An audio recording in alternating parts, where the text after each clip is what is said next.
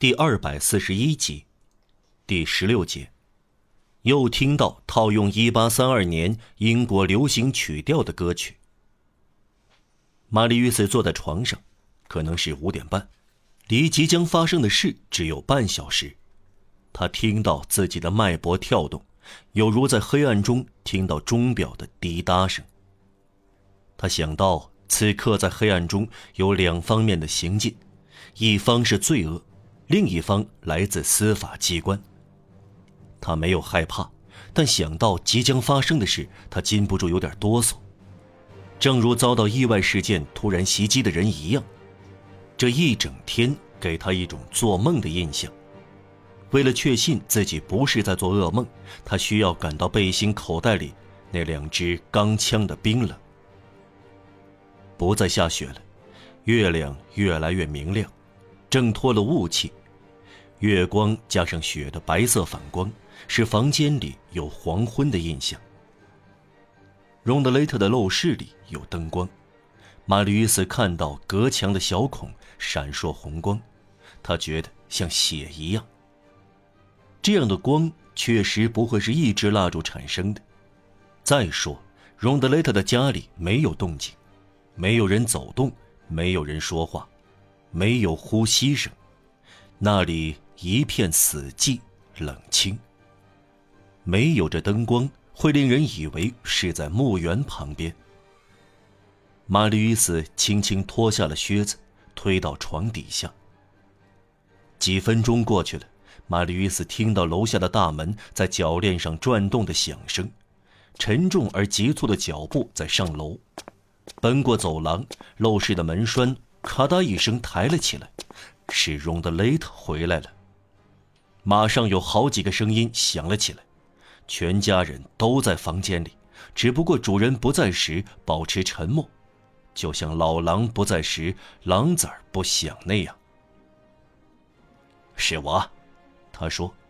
晚安，老爸。两个女儿尖声地说。怎么样？母亲说。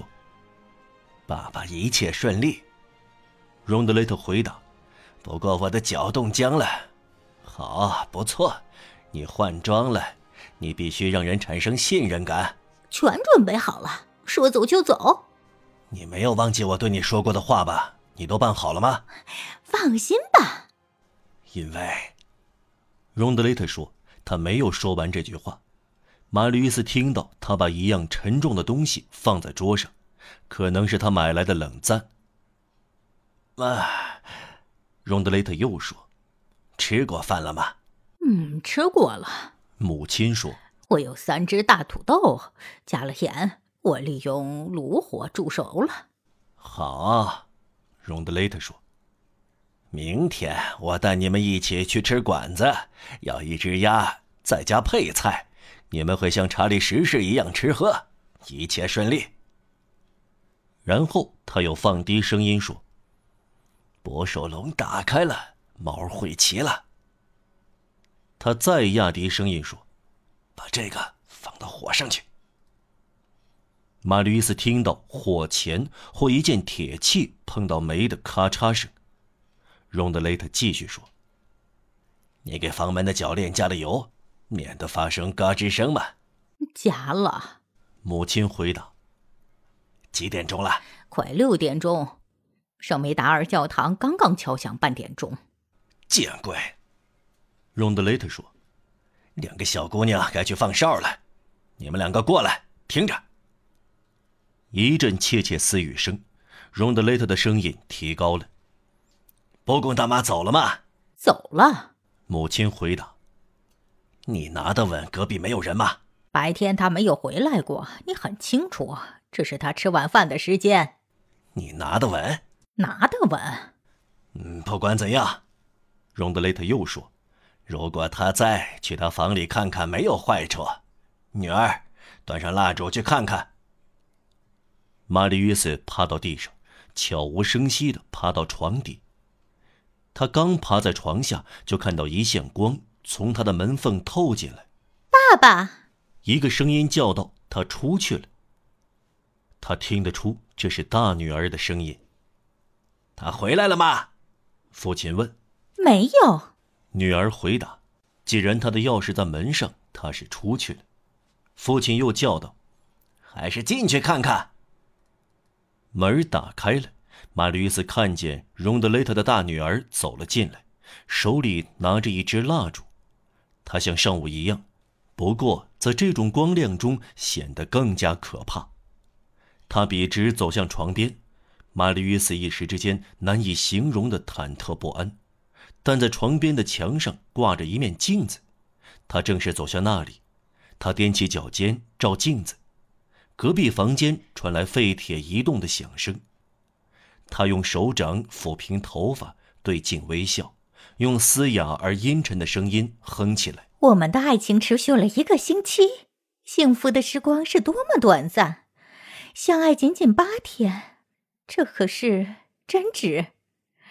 爱情的时光。”定会持续到永远，会持续到永远，会持续到永远。玛丽·斯可是在颤抖着，他觉得他不可能听不到他的呼吸声。他走向窗口，向外张望，一面大声唱着这种半狂热的曲子：“巴黎穿上一件白衬衫，是多么丑啊！”他说。他回到镜子前，重新的搔首弄姿，继续端详自己的正面和侧面。喂，父亲叫道：“你在干什么？”“我在看床底下和家具底下。”他回答，继续理头发，并且说：“没有人。”“笨蛋！”父亲吼道，“赶快回来，别浪费时间。”“我来了，我来了。”他嘀咕着，在破屋里闲着没什么事儿。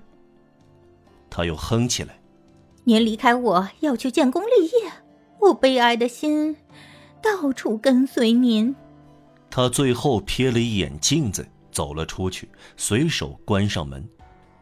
过了一会儿，玛丽·约斯听到两个姑娘赤脚走过过道上的响声，还有荣德雷特对他们喊叫的声音：“小心！城门那一边，还有小银行家那一边，一分钟也不要漏看楼门。”只要看到有动静，马上回来。三步并作两步。你们有回来的钥匙。大姑娘咕哝着：“赤脚在雪地里放哨。”明天你们就有金龟子颜色的缎子靴了。”父亲说。他们下了楼梯。过了一会儿，楼下大门重新关上的重击声表明他们在楼外了。楼里只有玛丽·约斯和荣德雷特夫妇。可能还有几个神秘的人物，玛丽·约瑟在没人住的陋室里借黄昏的光瞥见的。